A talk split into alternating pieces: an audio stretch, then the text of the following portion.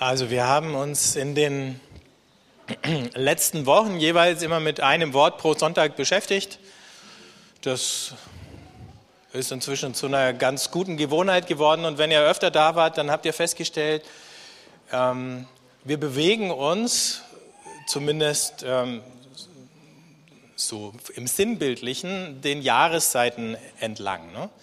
Wir haben angefangen im Frühling des Glaubens ähm, mit den drei Worten hier, danke und oh. Und jetzt äh, haben wir uns durch den Sommer bewegt. Äh,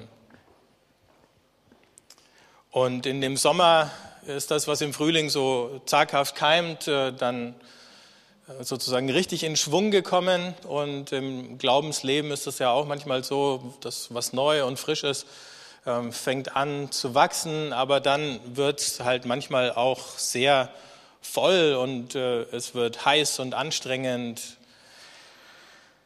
Und im Sommer haben wir dann über drei Worte nachgedacht, die hießen, sorry,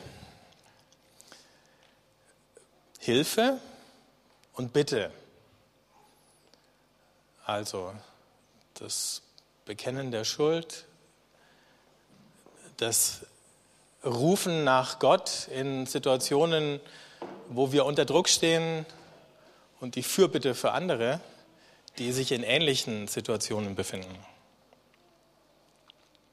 Und jetzt, und es gibt wahrscheinlich keinen passenderen Sonntag dafür als diesen, bewegen wir uns von dem Sommer in den Herbst. Also rein wettertechnisch ein bisschen verzögert, aber die letzten Sonntage waren einfach noch zu sonnig dafür. Und äh, der Frühherbst war einfach auch noch zu schön dafür mit den vielen bunten Farben, die da explodiert sind und überall Obst und Sachen, die äh, gut schmecken an den Bäumen und an na, die Sträucher, die sind schon im Sommer abgeleert worden. Ähm, aber jetzt hat die letzten paar Blätter äh, von den Bäumen gepustet oder sie fallen gerade. Ähm, draußen ist der Nebel, es ist nachts schon kalt geworden. Früh, wenn du rauskommst, musst du manchmal schon Eis kratzen ähm, im Spätherbst, der Sommer ist vorbei. Es war viel los, es ist viel gewachsen. Kannst du schon auf die nächste gehen, Bono? Ähm, aber plötzlich stagniert das. Äh, nicht nur das, manchmal äh, vieles von dem, was gewachsen ist, vergeht plötzlich wieder. Wir sehen die ersten Anzeichen eben dafür, ne, von den Bäumen, die ihre Blätter abwerfen. Ähm, die fallen zu Boden. Gibt sowas im Glauben auch, dass plötzlich die Blätter abfallen von dem Baum meiner Seele? Ja, das kann es geben. Es gibt die Situationen, wo ich merke, äh, mir schwinden auch geistlich die Kräfte. Das muss jetzt gar nicht erstmal körperliches oder physisches sein, kann es aber auch sein. Vielleicht ist es auch deswegen so, dass man wahrscheinlich in der zweiten Lebenshälfte solche Situationen noch viel ähm, intensiver empfindet als in der ersten, wo alle deine Bewegungen oder fast alle deine Bewegungen erstmal in so einer Aufwärtskurve sind im Leben. Alles fängt an. Äh, ne? Aber es geht nicht immer in der gleichen Art und Weise aufwärts. Irgendwann flachen viele dieser Kurven ab, beruflich, familiär oder so. Und ab und zu merkt man, jetzt geht es eigentlich in ein Tal rein. Ist Gott dann überhaupt noch da? Ähm, haben wir noch die Worte, mit ihm da weiterzugehen? Wie reden wir? Das Leben ist vom Einfachen zum, Komplex, zum Komplexen weitergegangen und vom Komplexen wird dann manchmal in Situationen weitergehen, wo wir nicht nur sehen, das Leben ist komplex, sondern wir sind perplex über das, was wir gerade durchmachen. Und ähm, möglicherweise könnt ihr das nachempfinden. Möglicherweise rede ich jetzt von Dingen, wo er sagt, was hat er denn? Es ist doch alles ganz einfach. Man muss doch einfach nur. Hat doch bisher immer funktioniert. Aber auch wenn wir in die Bibel reinschauen, merken wir, es ist nicht immer alles so einfach. Ich komme gleich noch drauf und lese euch ein Stück vor. aus einem Psalm. Aber wir geraten ab und zu in Situationen, und es ist nicht so, dass wir das einmal machen und dann ist es äh, endgültig abgehakt, sondern möglicherweise laufen wir da auch mehrfach durch, durch diese Jahreszeiten im Verlauf unseres Lebens und im Verlauf unseres Glaubens, wo wir mit Gott unterwegs sind. Situationen, wo ich plötzlich ratlos bin, wo all diese Rezepte, die bisher so wunderbar funktioniert haben und all die Lösungen, die ich gelernt habe, nicht mehr so richtig greifen wollen wo es nicht einmal mehr hilft, wenn ich mich richtig anstrenge.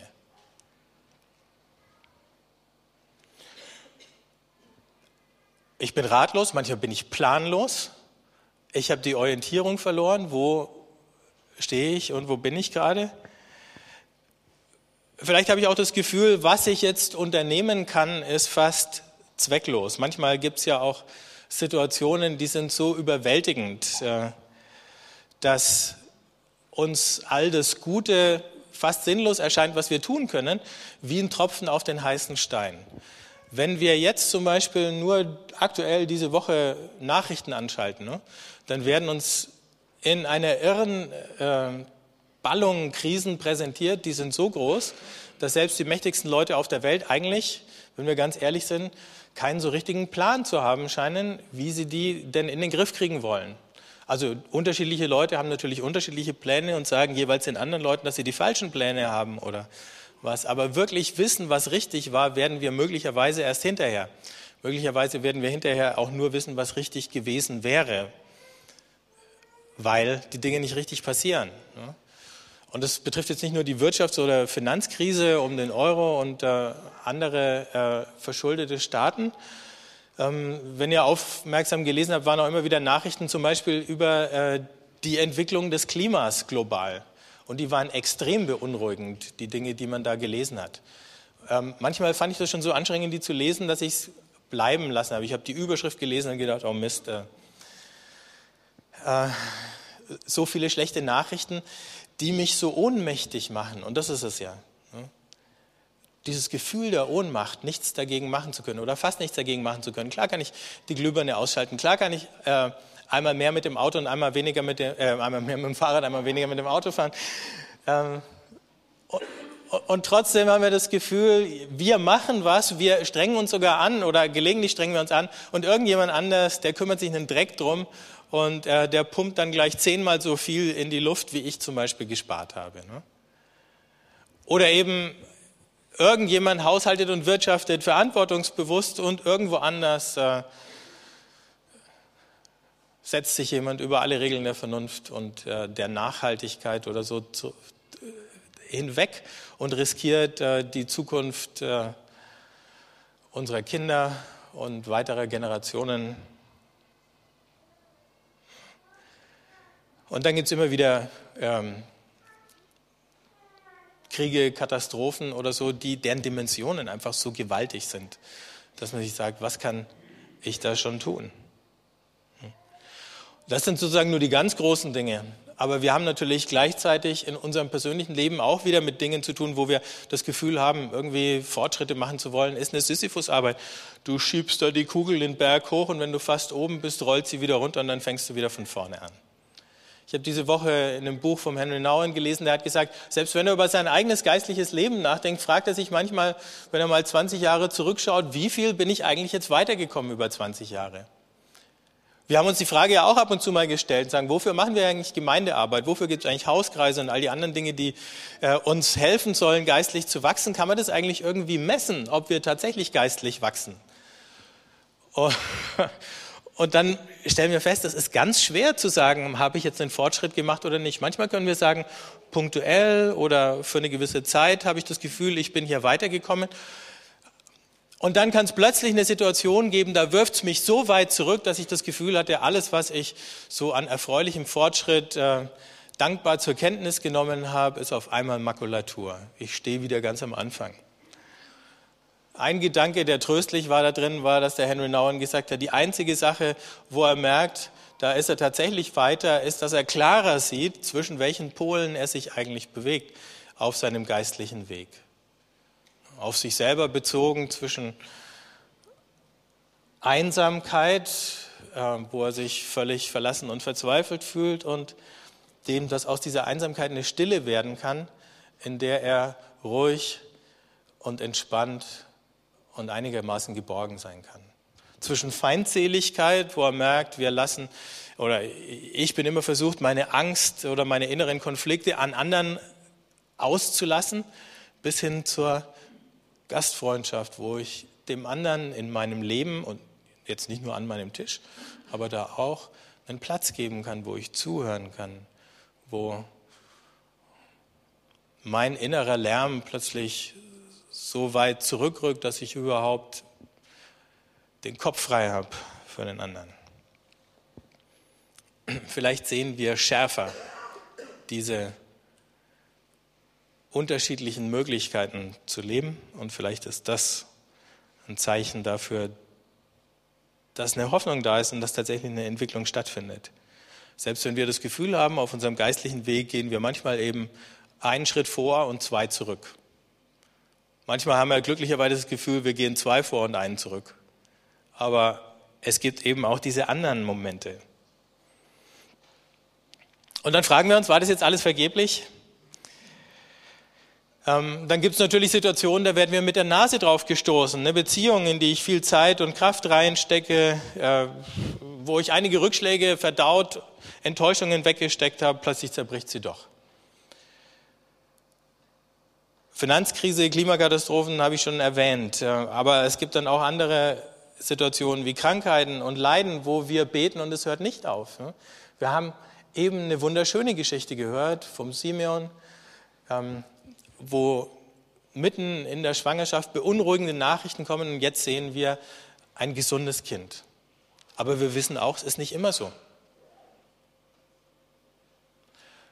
Und wir wissen auch, es kann zumindest potenziell auch jeden treffen. Wir haben gar keine Garantie, dass Gott uns vor solchen Dingen äh, immer schützt und bewahrt. Und das Gleiche gilt natürlich, wenn wir selber krank werden. Ne? Wir hören dann Geschichten von Leuten, die schwere Krankheiten hatten und für die viele Leute gebetet haben und sie werden gesund. Und wir hören nicht ganz so oft, weil sie werden nicht so gerne erzählt, Geschichten von Leuten, die eine schwere Krankheit hatten, für die viele Leute gebetet haben und sie sterben. Aber wir kennen sie natürlich alle, die Geschichten. Es gibt keine Garantie.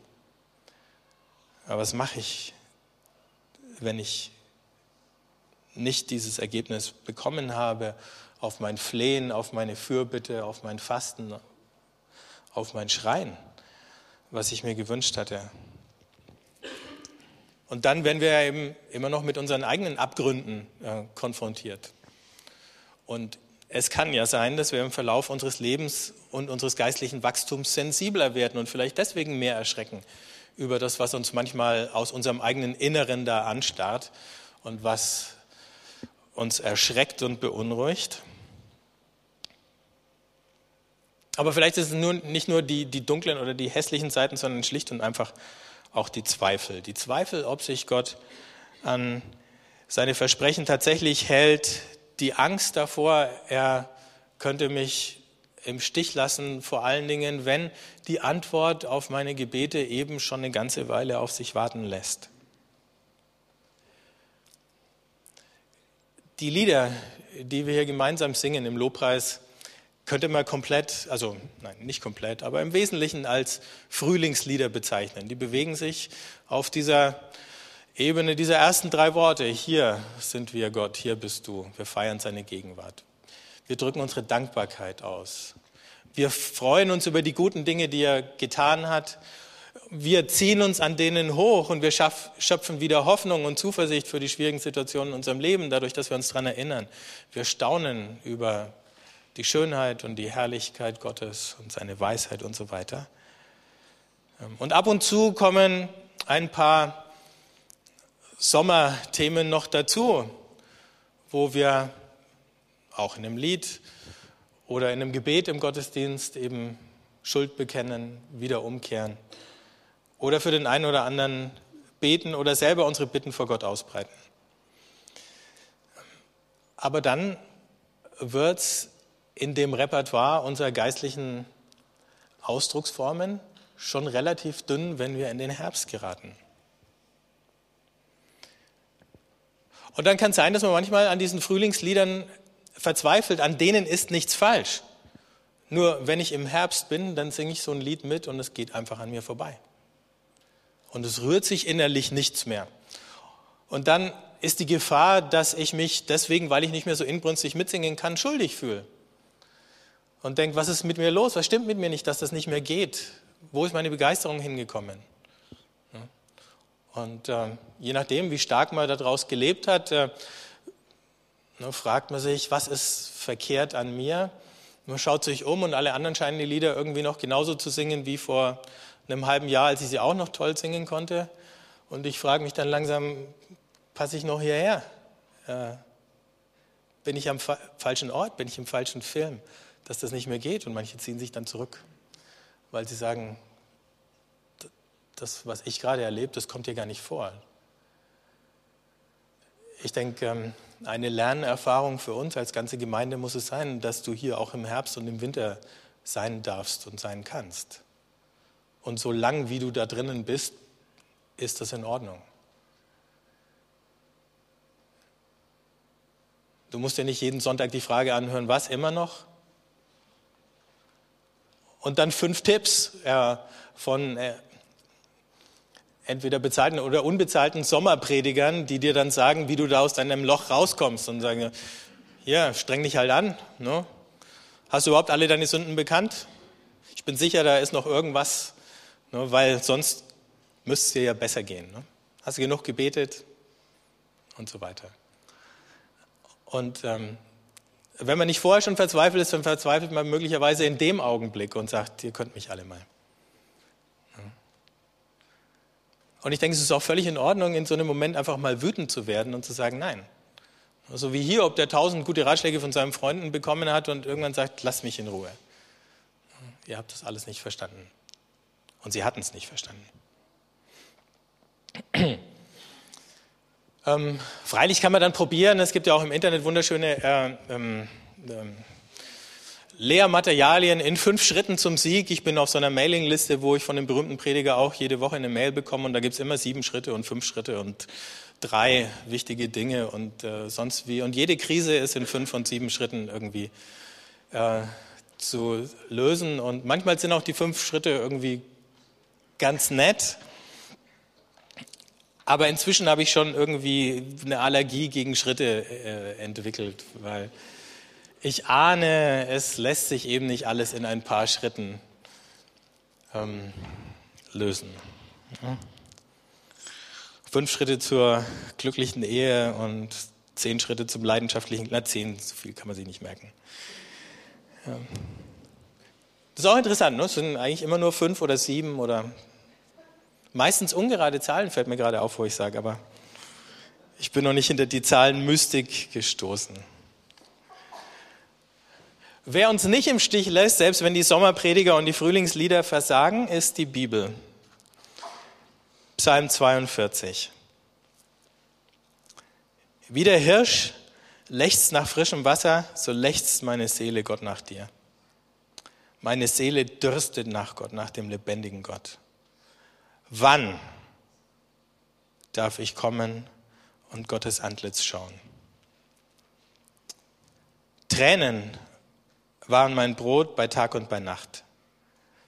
Denn man sagt zu mir den ganzen Tag, wo ist nun dein Gott? Das Herz geht mir über, wenn ich daran denke, wie ich zum Haus Gottes zog in festlicher Schar mit Jubel und Dank in feiernder Menge. Meine Seele, warum bist du betrübt und so unruhig in mir?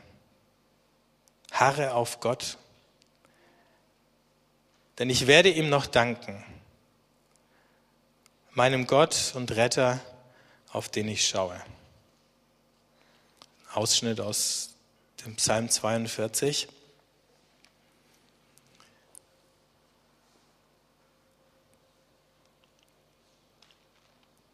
Und er fängt an mit dieser Erfahrung vom Durst. Jetzt leben wir hier in einem Land, wo wir normalerweise über Wasserknappheit nicht zu klagen haben. Aber wenn ihr euch nach Palästina versetzt, dann ist es da schon sehr viel schwieriger, ein Wasserloch oder eine Quelle zu finden. Ähm, auch für die Tiere.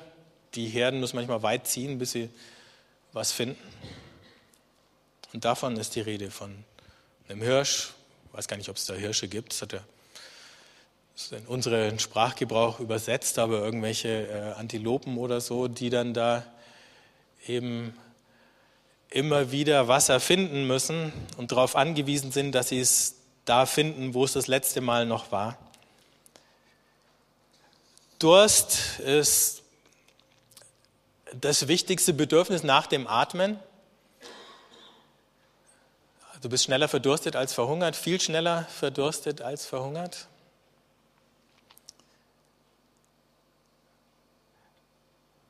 Und sozusagen das drängendste Gefühl, das wir in unserem Körper überhaupt wahrnehmen können, dann neben halt Schmerz, wenn wir eine akute Verletzung haben. Und der Beter dieses Psalms spricht von seinem unglaublichen Durst. Und dann stellt er die Frage, wann? Wann ist das vorbei? Wann kann ich mich wieder satt trinken? Wann bin ich da, wie es im Psalm 23 heißt, und dass da ein gedeckter Tisch ist und mir voll eingeschenkt wird.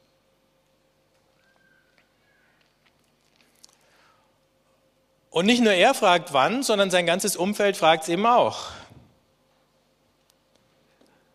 Alle um ihn her fragen ihn, wahrscheinlich sogar spöttisch oder höhnisch, hey, wo ist dein Gott? Jetzt, wo es drauf ankommt, was ist mit ihm los? Warum lässt er dich im Stich? Und dann kommen wieder die Erklärungen. Ne? Entweder liegt es an Gott oder es liegt an mir. Und nicht nur das, sondern er erinnert sich und sagt, es war doch mal anders in meinem geistlichen Leben. Es war doch mal Frühling, überall sind die Bäche geflossen, als der Schnee geschmolzen ist. Und überall ist es grün geworden und hat geblüht. Ich erinnere mich noch, als ich in das Haus Gottes gegangen bin. Mit all den anderen da feiern konnte und ich konnte es ganz ungebrochen tun. Warum geht es jetzt nicht mehr? Mit Jubel und Dank in der festlichen Menge. Jetzt muss man natürlich wissen, zum Hintergrund vom Psalm, wenn du krank warst, konntest du nicht einfach in den Tempel. Kranke und Versehrte waren da ausgeschlossen. Und möglicherweise ist es eben eine Situation von Krankheit, ähm, aus der der Beter jetzt hier spricht. Deswegen ist er tatsächlich vom Gottesdienst ausgeschlossen. Wir können natürlich gehen. Und das ist ja das Tolle, dass Jesus das überwunden hat, dass Kranke eben vom Gottesdienst ausgeschlossen sind. Nicht nur indem er sie geheilt hat, sondern eben auch indem er auf sie zugegangen ist und diese ganzen Vorstellungen von rein und unrein über den Haufen geworfen hat. Aber trotzdem kann man ja sozusagen äußerlich im Gottesdienst sein und innerlich spielt sich ein ganz anderes Drama in unseren Köpfen oder Gedanken ab. Und dann fangen diese Erinnerungen, dass es doch schon mal anders war in unserem geistlichen Leben, eben manchmal an zu schmerzen und zu brennen und die verschärfen den Durst eigentlich nur, statt dass sie ihn lindern. Das Einzige, was wir noch können, ist uns festhalten an der Hoffnung, dass es irgendwann mal wieder anders wird. Und das macht der Beter hier am Schluss, wenn er sich selber auffordert, meine Seele, warum bist du betrübt und so unruhig in mir? Er spricht erstmal seine Gefühle aus.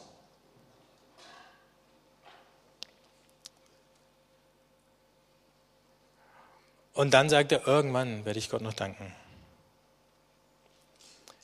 Harre auf Gott, sagt er. Und dieses Ausharren ist das, was diese Jahreszeit des geistlichen Herbstes prägt. Manchmal haben wir das Gefühl, wir laufen sozusagen auf der letzten Rille Hoffnung, die uns noch übrig geblieben ist. Und das Einzige, was uns bleibt, ist eben ehrlich auszusprechen, wie es uns geht. Ähm, betrübt und unruhig bin ich. Und ich kann es nicht mal selber abstellen.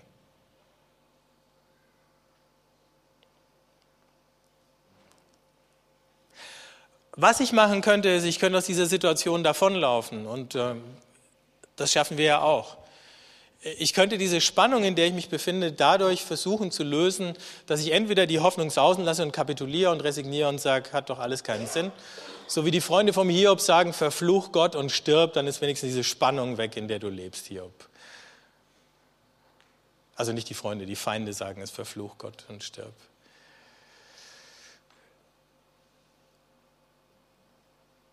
Gut, das machen wir in der Regel nicht. Aber wir können andere Dinge machen. Wir können uns aus dieser Spannung flüchten und wir können arbeiten, arbeiten, arbeiten, arbeiten. Oder wir können uns einfach mit irgendwas anderem zudröhnen. Ähm, einfach irgendwas, was stark genug ist, uns so lang zu betäuben, dass wir äh, diese Leere nicht mehr so empfinden, dass diese, immer wenn wir versuchen, mit Gott in Kontakt zu kommen, kriegen wir Abwesenheitsnotizen von ihm. Ne? Ist ja schön, neulich mal nachgeguckt, wie viele Abwesenheitsnotizen ich äh, auf meine E-Mails bekommen habe in den letzten Tagen, waren ein paar dabei. Aber eben manchmal, also ich fand den Begriff eben so bezeichnend. Ne? Manchmal hast du das Gefühl, auf dein Flehen, ob in eigener oder in fremder Sache, gibt Abwesenheitsnotizen. Ja, Ihre E-Mail ist angekommen, ich bin auf unbestimmte Zeit nicht zu erreichen. Ich melde mich dann wieder, wenn ich wieder da bin und so. Dann stellt man sich vor, Gott sitzt da irgendwie vor seinem Rechner, hat Milliarden unbearbeiteter E-Mails und überlegt sich jetzt gerade, ob er wieder mal anfängt, die abzuarbeiten oder ob er eigentlich keine Lust drauf hat. Oder so. so wie wenn du aus dem Urlaub kommst nach drei Wochen und du machst deinen Rechner zum ersten Mal an und es macht dumm. Also wenn Gott nur Abwesenheitsnotizen verschickt, ähm, dann kann ich mir noch selber zureden, so wie es der Psalmist eben macht und sagt, rede zu sich selber, meine Seele, sagt er halt durch jetzt. Lass nicht locker. Ich könnte mich betäuben, ich könnte die Hoffnung fahren lassen, ich tue es nicht. Ich könnte den Lauf abbrechen. Also je nachdem, was für einen Sport ihr macht, ob es ein Ausdauersport ist oder so, da versucht man ja immer mal wieder an gewisse Grenzen zu gehen, manchmal auch drüber. Und dann spürt man, dass das für den Körper belastend und möglicherweise auch schmerzhaft ist. Dir tun die Füße weh, die Lunge pfeift. Äh, also wenn du rennst, tun dir die Füße weh, sonst irgendwelche anderen Muskeln, äh, die du gerade beanspruchst. Ähm, und natürlich ist das Tolle am Training, dass wir sagen können, ich mache den Sport ja nur zum Spaß, wenn es allzu anstrengend wird, dann lasse ich es wieder bleiben. Ähm, insofern eignet sich das auch nur bedingt, aber manchmal sind wir im geistlichen Leben in dem Trainingsplan, den uns Gott geschrieben hat. Und der sagt dann, noch eine Runde,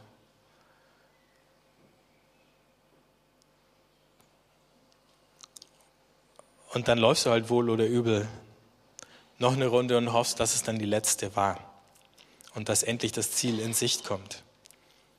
Und mit diesem Gedanken an das Ziel, ohne zu wissen, wie nah oder fern es noch ist, tröstet sich ja auch unser Psalmist hier und sagt, irgendwann, irgendwann werde ich Gott noch danken. Aber bis dahin harre ich aus. In den letzten Tagen oder vor ein paar Wochen hat mir ein Freund geschrieben und gesagt, momentan fühle ich mich wie jemand, der aus einem langen Traum aufgewacht ist und verbissen versucht, wieder einzuschlafen, um in diese liebgewonnene Geschichte wieder hineinzufinden. Aber die Erinnerung an den Traum beginnt langsam zu verblassen. Die schönen Gottesdienste. War das alles nur ein Traum? Und dann schreibt er weiter, wie ein Busch, der aus einem Erdreich gerissen wurde, es hängt noch die Erde an den Wurzeln und was er geworden ist, verdankt der Busch dem Erdreich, in dem er so lange wachsen durfte. Aber nun, wie geht es jetzt weiter? Es liegt gar nicht mehr an mir, ich habe es nicht mehr in der Hand. Im Frühling und im Sommer, da habe ich noch Mittel, um irgendwie die Dinge wieder einigermaßen ins Lot zu bringen oder in den Griff zu kriegen. Aber wenn die nicht mehr greifen, was bleibt dann noch?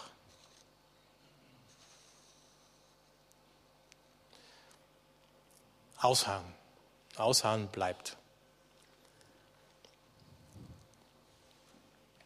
In dem Lied äh, Jesu meine Freude von Paul Gerhardt gibt es diese eine Zeile, ach wie lang, ach lange ist im Herzen bange und verlangt nach dir.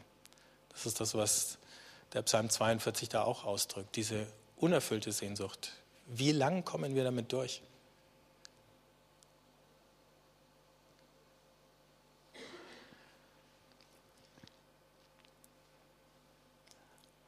Und wahrscheinlich gibt es für eine ganze Weile erstmal keine Lösung, eben nicht fünf Schritte daraus, sondern bleiben, ausharren, ohne zu resignieren, aber ohne zu wissen, wie lang es noch geht. Das ist das. Ein schönes Beispiel dafür und vielleicht dann eben am Ende doch ein tröstliches Beispiel, aber es passt schon fast in die Jahreszeit, es ist fast Advent, ist die Gestalt von dem Simeon, den Gott sagt, irgendwann ähm, hat der Simeon, sagt er über sich selber, sagt Gott, werden meine Augen dein Heil schauen. Und dann sitzt eben dieser alte Mann da jeden Tag im Tempel. Und wir lesen nur die Geschichte, als er den äh, Jesus, den Kleinen, der da reingebracht wird, sieht. Aber man fragt sich natürlich, wie viele Jahre saß der Simeon da? Und wie ging es ihm zwischendurch, als er gewartet hat und weiter gewartet hat und immer noch gewartet hat? Wie oft hat er sich gefragt, habe ich mich verhört, Gott? War es das wirklich du, der das gesagt hat? War das ein Traum? War das eine Einbildung? War das eine Fantasie? Rede ich mir das ein? Nehme ich mich zu wichtig? Das, was er all die Jahre machen konnte, hat er getan. Er ist da geblieben.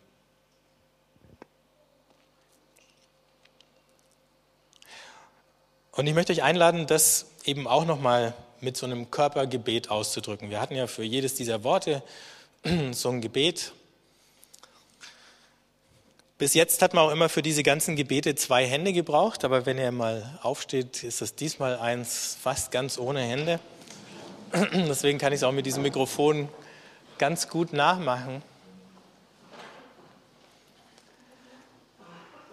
Und es funktioniert einfach so. Ich weiß nicht, wie es wem von euch geht. Ne? Vielleicht ist gerade Frühling, vielleicht ist gerade Sommer, aber vielleicht ist auch Herbst. Ähm, und selbst wenn du jetzt Frühling oder Sommer im Augenblick mehr empfindest, dann ist es vielleicht gut, schon mal die Herbstsachen mal hinzuschnuppern, weil wenn es dann kommt, trifft es dann nicht mehr ganz so unvorbereitet. Und die Geste ist ganz einfach. Bleib einfach stehen, lass die Hände an der Seite locker hängen. Ähm, und als Zeichen, dass wir die Hoffnung nicht ganz aufgeben, ihr könnt die Augen ruhig zumachen, ähm, den Kopf ein bisschen nach oben richten. Wie in Erwartung der Sonne, die zwar im Herbst vielleicht hinterm Nebel verschwunden ist und im Winter nur fahl scheint, aber irgendwann mal im Frühling wieder kräftig scheinen wird. Und dann schließt einfach mal die Augen für einen Augenblick. und ähm, horcht auf eure eigene Sehnsucht, Sehnsucht nach Gott, Sehnsucht nach Heilung, Befreiung, Erlösung, Klärung von Fragen, die euch quälen, Lasten, die euch drücken, dass sie abgenommen werden. und sagt Gott, wo ihr unruhig und betrübt seid.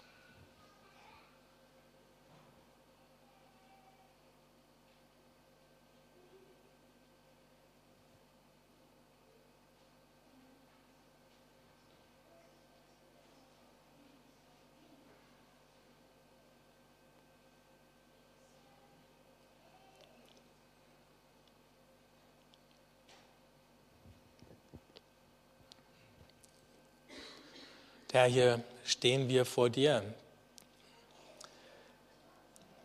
Manche mit einem leichten Herzen, andere mit einem schweren.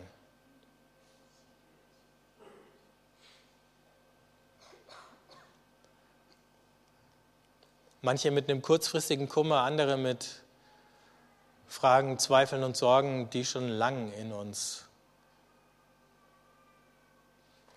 wuchern, wachsen.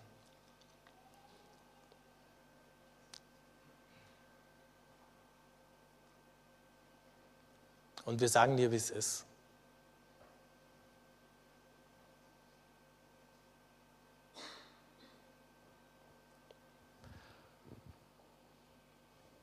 Und auch wenn wir jetzt vielleicht das Gefühl haben, die Türen sind zu,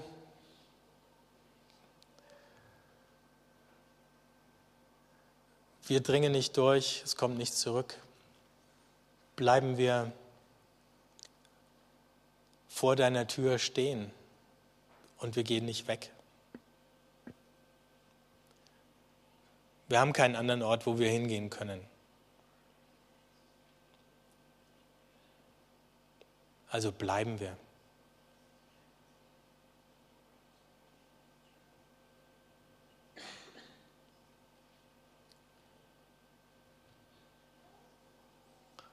Und nicht nur das, sondern wir spüren, wie in unserem Seufzen und in unserer Sehnsucht und in unserem Schmerz dein Geist mit uns seufzt und die Sehnsucht wach hält.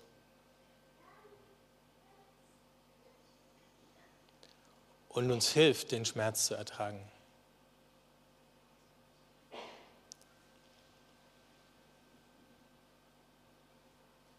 Und wir tasten uns ganz langsam hin an die Hoffnung, dass aus diesen Wehen, die wir spüren, irgendwann mal was wird, was wieder lebt. An dem wir uns freuen können, an dem andere sich freuen können.